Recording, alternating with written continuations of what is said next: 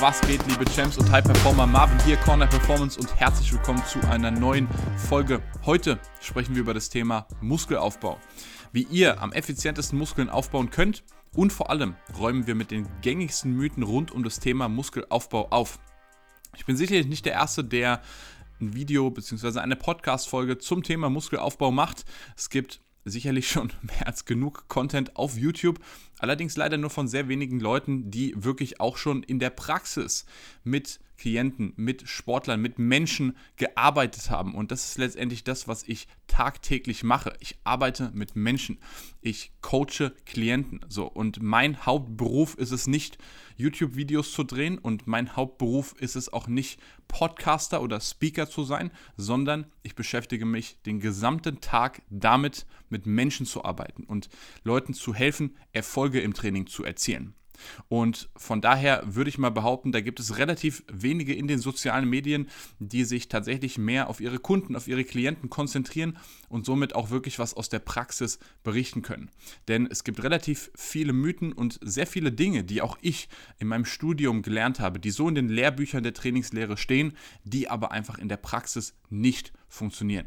Und die Mythen, mit denen wollen wir heute mal aufräumen. Ganz wichtig, sämtliche Monologe, sämtliche Dialoge könnt ihr jetzt auch auf den gängigen Podcast-Plattformen finden. Das heißt auf Spotify, Google Podcasts und Apple Podcasts oder hier auf YouTube. Da habt ihr das Ganze mit Videomaterial. Also, also denkt daran, wenn ihr wissen wollt, wie ihr leistungsfähiger werdet im Sport, im Beruf, im Training, dann abonniert den Kanal und checkt die Podcast-Plattformen aus und gebt da gerne auch 5 Sterne. Und sollte euch das noch nicht ausreichen, dass ihr wöchentlich gratis kostenlosen Input von mir bekommt, dann checkt gerne mal auf der Homepage die E-Mail-Sequenz ab. Also ihr könnt euch eintragen und dann werdet ihr in Anführungszeichen von mir gecoacht. Also ihr erhaltet dann wirklich mehrfach pro Woche wichtige Impulse, wichtige Tipps und auch Motivation, damit ihr eure sportlichen Ziele erreicht. Den Link habe ich unten in die Beschreibung gepackt. Checkt es gerne mal aus. Und wir starten gleich mal mit Mythos Nummer 1. Und das ist auch das, was in den Studiengängen gelehrt wird und was euch ganz, ganz viele Quellen der Wissenschaft und der Trainingslehre sagen werden, dass man bei 8 bis 12 Wiederholungen die meisten Muskeln aufbaut. Ja, 8 bis 12 Wiederholungen, am besten 3 bis 4 Sätze von der Übung. Das ist so der Bereich, da baut man Hypertrophie auf. Und das ist letztendlich auch, was in den Studiengängen gelehrt wird und was unterschiedliche Quellen sagen, dass man zwischen 1 und 6 Wiederholungen Manche Quellen gehen auf 1 bis 8 Wiederholungen, das ist so der Bereich der Maximalkraft. 8 bis 12, 8 bis 15 Wiederholungen, das ist so der Bereich, wo man am meisten Hypertrophie aufbaut, also sprich am effektivsten Muskeln aufbaut. Und ab 15 Wiederholungen, das ist so die Kraftausdauer. Manche Quellen sagen auch ab 20 Wiederholungen. Da trainieren wir dann dominant die Kraftausdauer. Nein. Ganz wichtig hier zu verstehen. Erstens, das ist kein Schwarz und Weiß. Also nur weil wir jetzt 15 Wiederholungen machen, heißt das nicht, dass wir jetzt nur noch Kraftausdauer trainieren und keinen Effekt auf den Muskelaufbau oder die Maximalkraft haben. Gerade für Trainingseinsteiger. Ja, wenn wir 15 Wiederholungen machen, dann steigern wir dadurch auch unsere Maximalkraft. Genauso ist es umgekehrt. Wenn wir ein, zwei oder drei Wiederholungen machen, dann können wir dadurch unsere Kraftausdauer verbessern, beziehungsweise wir bauen auch super effektiv Muskeln auf. Heißt, ich verwende sehr gerne bei mir in meiner Arbeit niedrige Wiederholungszahlen zum Aufbau von Muskelmasse. Warum? Ganz einfach dargestellt. Wir haben zwei Formen der Hypertrophie, mal auf ganz doof runtergebrochen. Das ist einmal die myofibrilläre Hypertrophie und die sarkoplasmatische Hypertrophie. Klingt jetzt sehr komplex, mal ganz sinnbildlich runtergebrochen. Myofibrilläre Hypertrophie bedeutet, dass wir letztendlich unsere Muskelfasern dicker machen. Stellt euch einen Muskel vor wie ein Bündel mit Spaghettis. Und die einzelnen Spaghettis, die macht ihr jetzt dicker. Also die jeweiligen Muskelfasern, die werden dicker, die werden aufgebaut. Dadurch wird der Muskel größer, voluminöser und wir bauen dadurch natürlich auch etwas mehr Kraft auf. Und deswegen verwende ich auch sehr gerne die niedrigen Wiederholungszahlen, weil wir eben gleichzeitig Kraft als auch Muskeln aufbauen.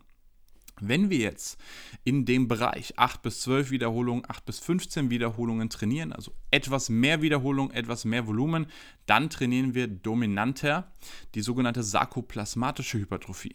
Und sarkoplasmatische Hypertrophie kann man sich so vorstellen, dass ja die Räume zwischen den Muskelfasern etwas praller, etwas gefüllter werden und das geschieht überwiegend durch Flüssigkeit, durch Wasser.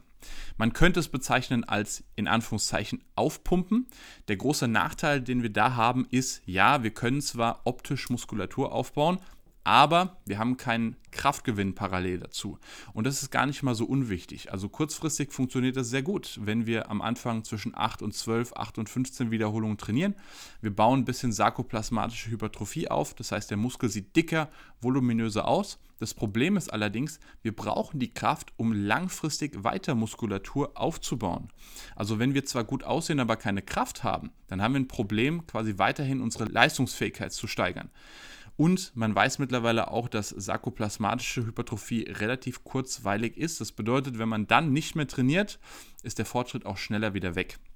Bedeutet aus meiner Erfahrung in der Praxis ist es einfach so, dass wir mit myofibrillärer Hypertrophie, also die Muskelfasern letztendlich, die wir dicker machen, der Fortschritt ist deutlich langfristiger und deutlich nachhaltiger. Und deswegen verwende ich persönlich mit meinen Klienten sehr gerne die niedrigen Wiederholungszahlen, weil wir A gleichzeitig noch Kraft aufbauen und B eben super Muskulatur aufbauen, mindestens genauso gut wie mit 8 bis 12 Wiederholungen, aber eben gleichzeitig dafür sorgen, dass der Muskelaufbau nachhaltiger ist und dass wir dann deutlich besser Fortschritte im Training machen können. Also Mythos Nummer 1, dass wir letztendlich nur bei 8 bis 12 Wiederholungen Muskel aufbauen, ist kompletter Bullshit. Wir können auch mit deutlich niedrigeren Wiederholungszahlen super effektiv und nachhaltig Muskeln aufbauen.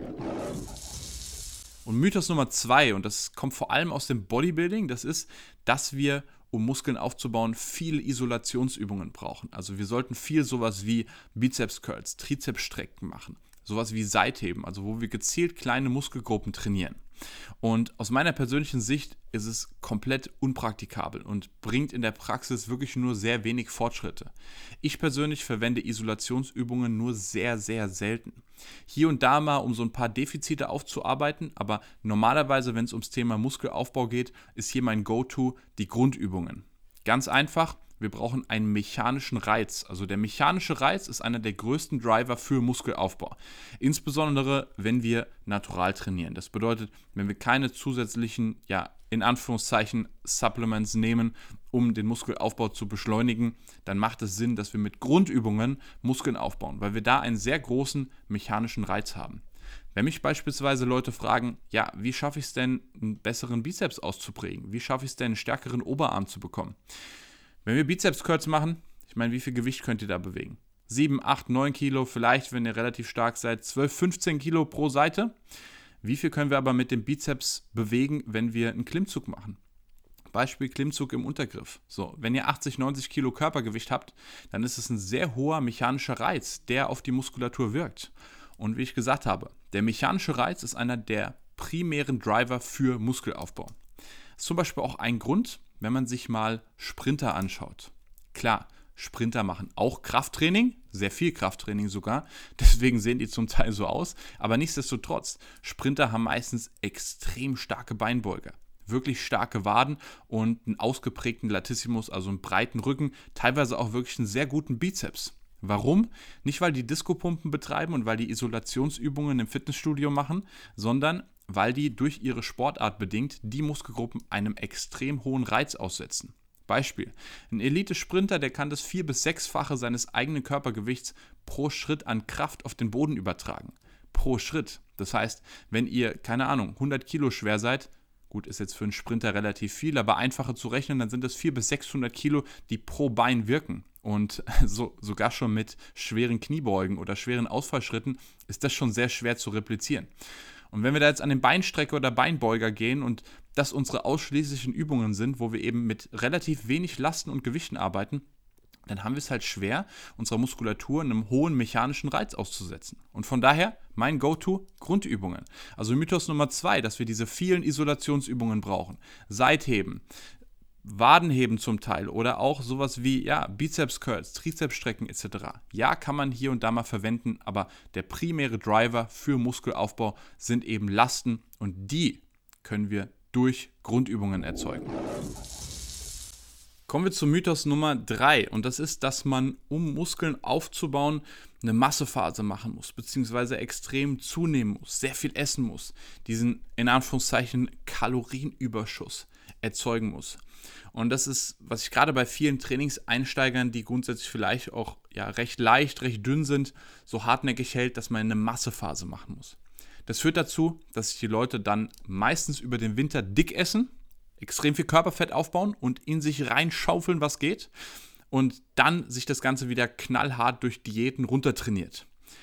Problem ist hierbei meistens, wenn wir dann das Ganze wieder so extrem hart runtertrainieren, ein extremes Kaloriendefizit fahren, dann haben wir meistens das Problem, dass wir auch wieder sehr viel Muskeln abbauen. Das bedeutet, die Leute drehen sich die ganze Zeit im Kreis, werden im Winter dicker, so bauen sehr viel Körperfett auf und dann im Sommer muss das Ganze wieder runter und da wird dann fast nichts mehr gegessen, die Leistung sinkt komplett rapide ab und das ist einfach so ein Mythos, denn was der primäre Aspekt im Thema Ernährung für Muskelaufbau ist, ist ganz einfach der Proteinkonsum.